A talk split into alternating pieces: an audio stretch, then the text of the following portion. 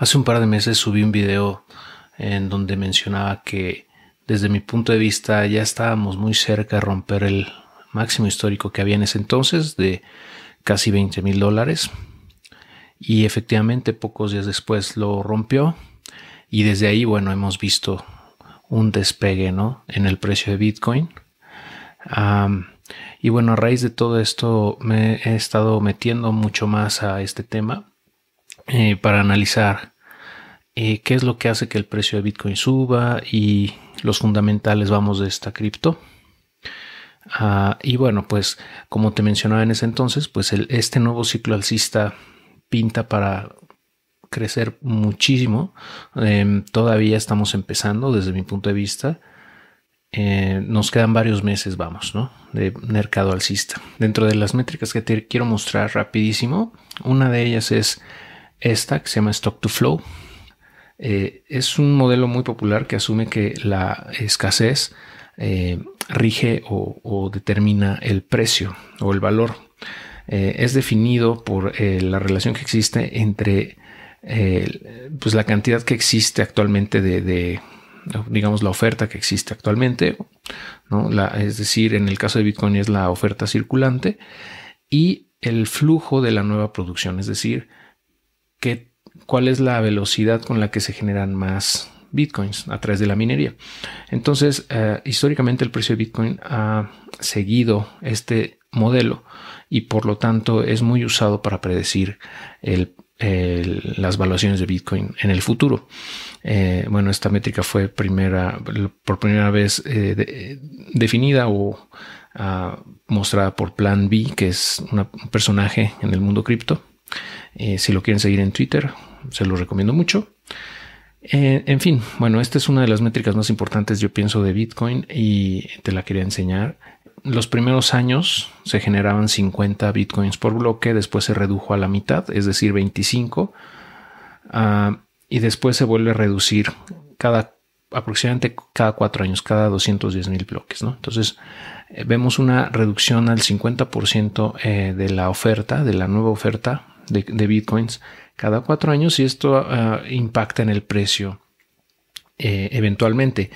Si nos vamos al ciclo anterior de 2016, cuando se dio el halving, el precio de Bitcoin estaba como en 450 dólares.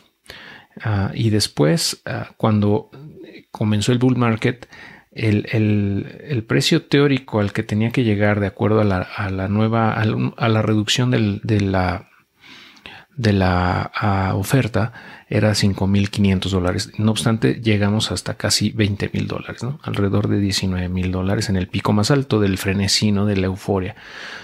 Ah, y de, sin embargo, después regresó por debajo de, ese precio teórico que, como puedes ver, va subiendo.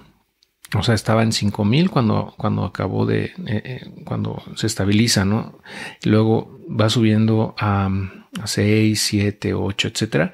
Pero en ese inter, pues vimos que el precio de Bitcoin bajó hasta por más o menos 3.500 dólares por ahí.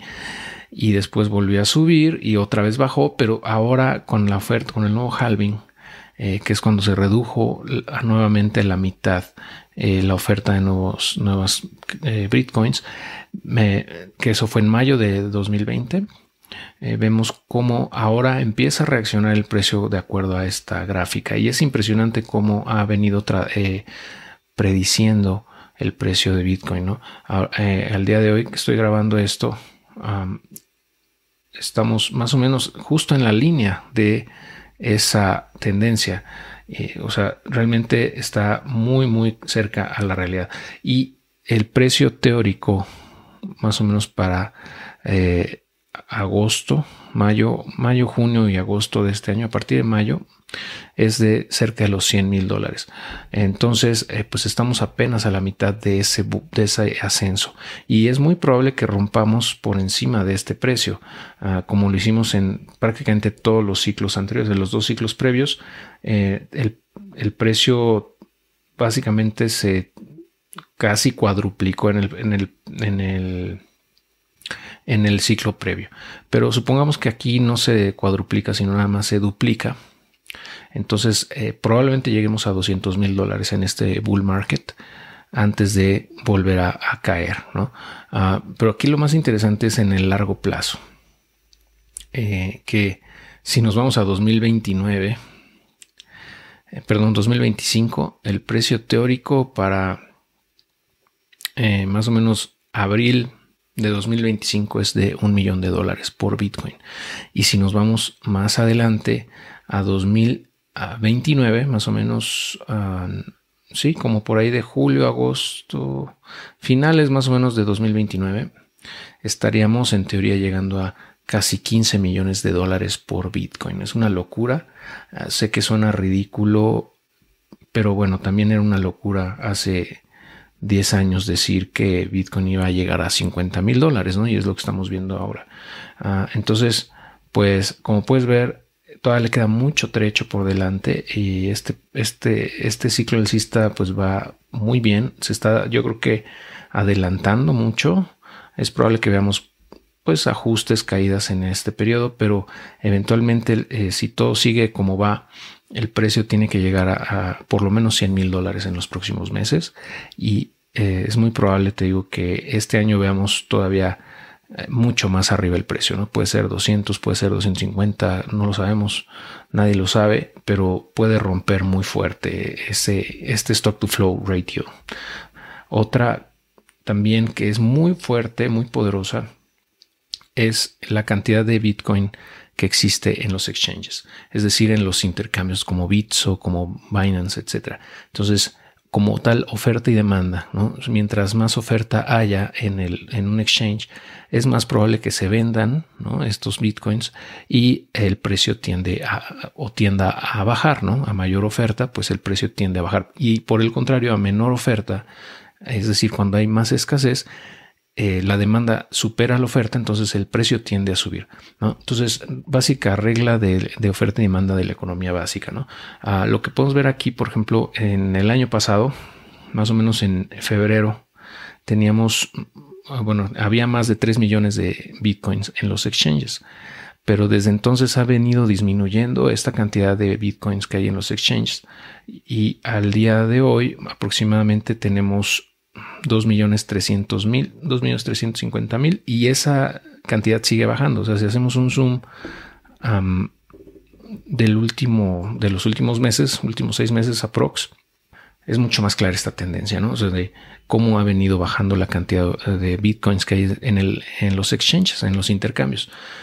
Ah, ¿Y esto qué quiere decir? Que mucha gente que tiene bitcoin pues simplemente lo está retirando de los exchanges y lo está, lo está mandando a sus wallets eh, físicas, ¿no? las, las frías. Es decir, no planea venderlas en el corto plazo. Es por eso que el precio también tiende a subir.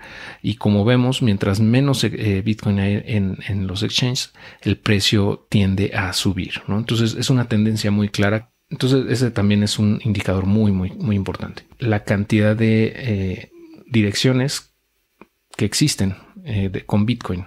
Ha ido incrementando en los últimos años de manera constante, eh, pero si hacemos un zoom al, último año, eh, digamos de julio 2020 para acá, vamos a ver que ah, sigue, se ha acelerado el crecimiento. En febrero, básicamente lo que va del mes, se han incrementado de 34 millones a casi 35, o sea, de 34 300 a casi 35. Y si consideramos um, pues lo que va del año, podemos ver que ha, crecido muchísimo. Estábamos en 33 millones, justo, más o menos.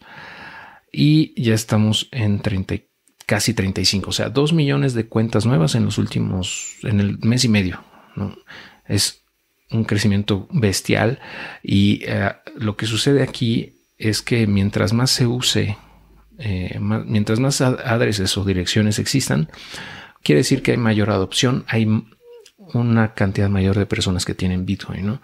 Y podemos abrir esto por rangos, por ejemplo, los que tienen más de 0.01 Bitcoins, o sea, más de 1% de Bitcoins, también ha ido creciendo, si, si bien no con mucha fuerza, ha ido se ha ido manteniendo y esto es importante también hacer notar que todavía no entramos en una fase de FOMO, ¿no? Desde mi punto de vista, o sea, de que eh, fear, of Missing Out todavía no se presenta aquí.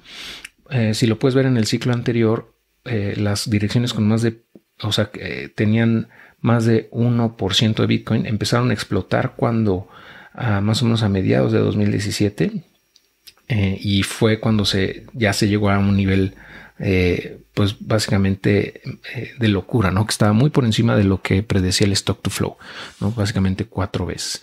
Es, esa misma tendencia ahorita todavía no la vemos. yo creo que estamos por aquí, ¿no? Entonces, ¿qué quiere decir? Que todavía no entra mucha gente que va a querer comprar cuando Bitcoin esté por 100 mil dólares. ¿no? Entonces es, eso es un indicador desde mi punto de vista bastante alcista. Pero aquí lo interesante yo creo que es cuando vemos las cuentas que tienen más de mil bitcoins que yo consideraría como ballenas. ¿no? Y aquí es donde se ponen bueno porque pueden ver que eh, pues aquí había más o menos eh, hace cinco años había como 1800 direcciones y ahí se mantuvo más o menos pero en los últimos ah, meses han incrementado bastantes. Eh, es decir, por ejemplo, en más o menos en, mayo de 2020, por ahí, o enero de 2020 había como 2000 y ahorita un año después hay como 2500. Es decir, se agregaron 500 ballenas. Em, básicamente creció un 25% en en, pocos, eh, bueno, en un año, ¿no? Y eso que me dice, sobre todo en estos últimos meses, que eh, básicamente lo que va del año subió de 2.270 eh, a más o menos 2.450. Entonces, estos grandes jugadores, desde mi punto de vista, son instituciones, son empresas, son ah, pues ya jugadores como tal, em, pues de grandes ligas, o sea, pueden ser bancos, pueden ser fondos de inversión, pueden ser empresas muy grandes que están comprando, ¿no? Y por eso es que tienen más de mil. Que todavía no se haga público esto es otra cosa, pero por ejemplo ya lo vimos con Tesla, cuando se dio a conocer Tesla, bueno, se, se fue el precio muy para arriba, ¿no? Pero yo creo que hay muchas empresas que ya han estado comprando en estos meses y no no se ha hecho público todavía, pero se va a hacer público eventualmente, ¿no? Otra gráfica bien interesante también es el número de, eh, de, direcciones activas, es decir, eh, cómo ha ido incrementando. Podemos ver aquí desde 2018 para acá y sigue creciendo. ¿Esto que me dice? Bueno, que hay más dinamismo, ¿no? Que sigue creciendo la adopción de este eh, activo. Y bueno, recordemos que Bitcoin tiene un efecto de red bien poderoso. Ah, entonces el precio que va, va a crecer de manera exponencial en función a la gente que lo utilice. Entonces esto es muy alcista desde mi punto de vista porque eh, genera una, ah, pues un efecto de red que determina crecimientos logarítmicos, es decir, pues como tipo exponenciales, dependiendo de la cantidad de gente que lo utilice. Esto también lo podemos entender como la ley de Metcalfe. Eh, en fin, ese es, pero para mí es muy importante esto porque mientras siga creciendo el número de, direcciones activas, quiere decir que vamos a seguir viendo crecimientos muy fuertes en esta cripto. Ahora, un par de cosas también bien interesantes es uh, aquí. Esto también me parece sumamente interesante. Es eh, las empresas o holdings que eh, traen empresas grandes, ¿no? empresas públicas. Y em, podemos ver que MicroStrategy pues, es quien más tiene, tiene más de 71 mil bitcoins, seguido de Tesla, que ya se hizo público, vamos, que tiene 43 mil, compró. Ah, y así podemos ver que hay todas estas empresas que ya han hecho público que tienen Bitcoin. Y como te digo, yo pienso que hay más, nada más que todavía no se hace público. ¿no? Pero bueno, aquí el dato interesante también es que eh, todos estos, estas 19 eh, empresas, eh, tienen nada más el 0.70% de Bitcoin. tal cual. Entonces, el 99.3% sigue disponible para todos los demás que estamos en la galaxia, ¿no? Es lo que dice aquí, eh, actualizado el 10 de febrero. ¿Qué quiere decir? Que, bueno, aquí vamos a seguir viendo seguramente más y más empresas que se suben al barco de adoptar Bitcoin en su tesorería eh, como activo de, valor, vamos, eh, para protegerse de la devaluación del dólar y pues para tener un pues un, poquito más de certidumbre con respecto a, que van a poder mantener su poder adquisitivo, ¿no? Entonces, bueno, eso es bien importante, yo creo, porque esto va, a generar mucho FOMO también en otras empresas, ¿no? Una, una reacción en cadena. Y por último te quiero mostrar este indicador que me parece muy bueno, que se llama eh, Whale Map o mapa de ballenas, y es donde eh, podemos ver dónde han estado comprando eh, gran, las, las, personas, tanto de manera diaria como por hora, y en qué rango de, de bitcoins por cada dirección. Es decir, las personas que tienen de 1 a 10, las personas que tienen de 100 a de 10 a 100, perdón, las personas que tienen de más de 100 a 1000, ¿no? De 100 a 1000 y eh, de 1000 a 10000. Entonces, bueno, ah, podemos ver, por ejemplo, aquí en el indicador creo que es más útil es tanto el de ballenas como el de 1000 a 10000. Me indica que eh, han habido fuertes compras de ballenas en los últimos días, en las últimas semanas. Ah, cuando hay compras grandes, normalmente el precio sube. ¿Por qué? Pues porque están demandando mucho Bitcoin más del que pues se está ofertando en ese momento, entonces hace que el precio tienda a subir. Y, aquí podemos ver que en los últimos días se han estado también comprando muchos bitcoins en la zona incluso de los 47 mil dólares, ¿no?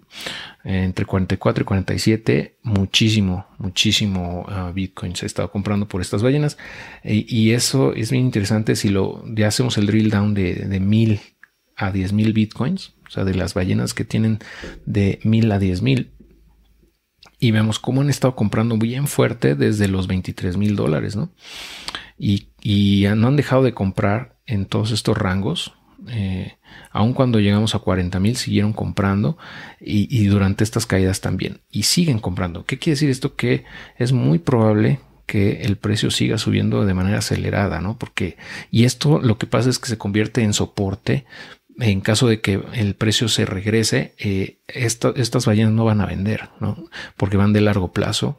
Entonces es muy probable que el precio rebote, ¿no? En estos niveles. Si llegase, por ejemplo, a 60 mil, si vuelve a bajar, mm, es muy complicado que baje por encima, bueno, baje más allá de estos niveles, ¿no? De 40 mil dólares, que considero que son muros muy fuertes, eh, ya, eh, muy difíciles de vencer eh, o de superar, ¿no? Entonces puede haber aquí una resistencia sumamente fuerte eh, desde mi punto de vista ya de los 47, 42, 40, 40 mil dólares y ya todavía más abajo, pues con mayor razón, ¿no? Hay muchísima demanda en esta, en esta zona, ¿no? Como puedes ver. Entonces, si el precio llegara a bajar nuevamente a 40, pues yo pienso que rebotaría muy rápido porque hay justamente muchas compras de ballenas ahí. Entonces, ¿qué harían? Pues comprarían más, ¿no? Y eso vuelve a levantar el precio. Eh, y creo que queda más claro todavía en estas, em, digamos, ballenas pequeñas, ¿no? O delfines, como les dicen también, eh, que tienen de 100 a 1000 bitcoins. Y podemos ver que también aquí han estado comprando muy fuerte en la zona de 45, 47 mil dólares. Eh, y bueno, en estos días, ¿no? Entonces, eh, yo pienso que es bien complicado ya que veamos precios por debajo de 40 mil dólares. Y bueno, eh, al final de cuentas, cada quien decide ah, lo que hace con su lana, ¿no? Pero yo creo que la oportunidad es muy clara, ¿no? Y bueno, esto no es un consejo financiero, yo no soy asesor financiero, ni mucho menos, ah, pero creo que es una gran oportunidad, ¿no? Por eso yo te recomiendo desde el podcast también que te te grabé a finales de 2020, eh, yo decía, te, decía que yo pienso que todas las personas deberían tener Bitcoin en su cartera, al menos en un pequeño porcentaje de su portafolio, porque eh, tiene mucha, mucha, eh, un potencial muy grande, ¿no? En el mediano y largo plazo. Ok. Muchas gracias y nos escuchamos, nos vemos muy pronto.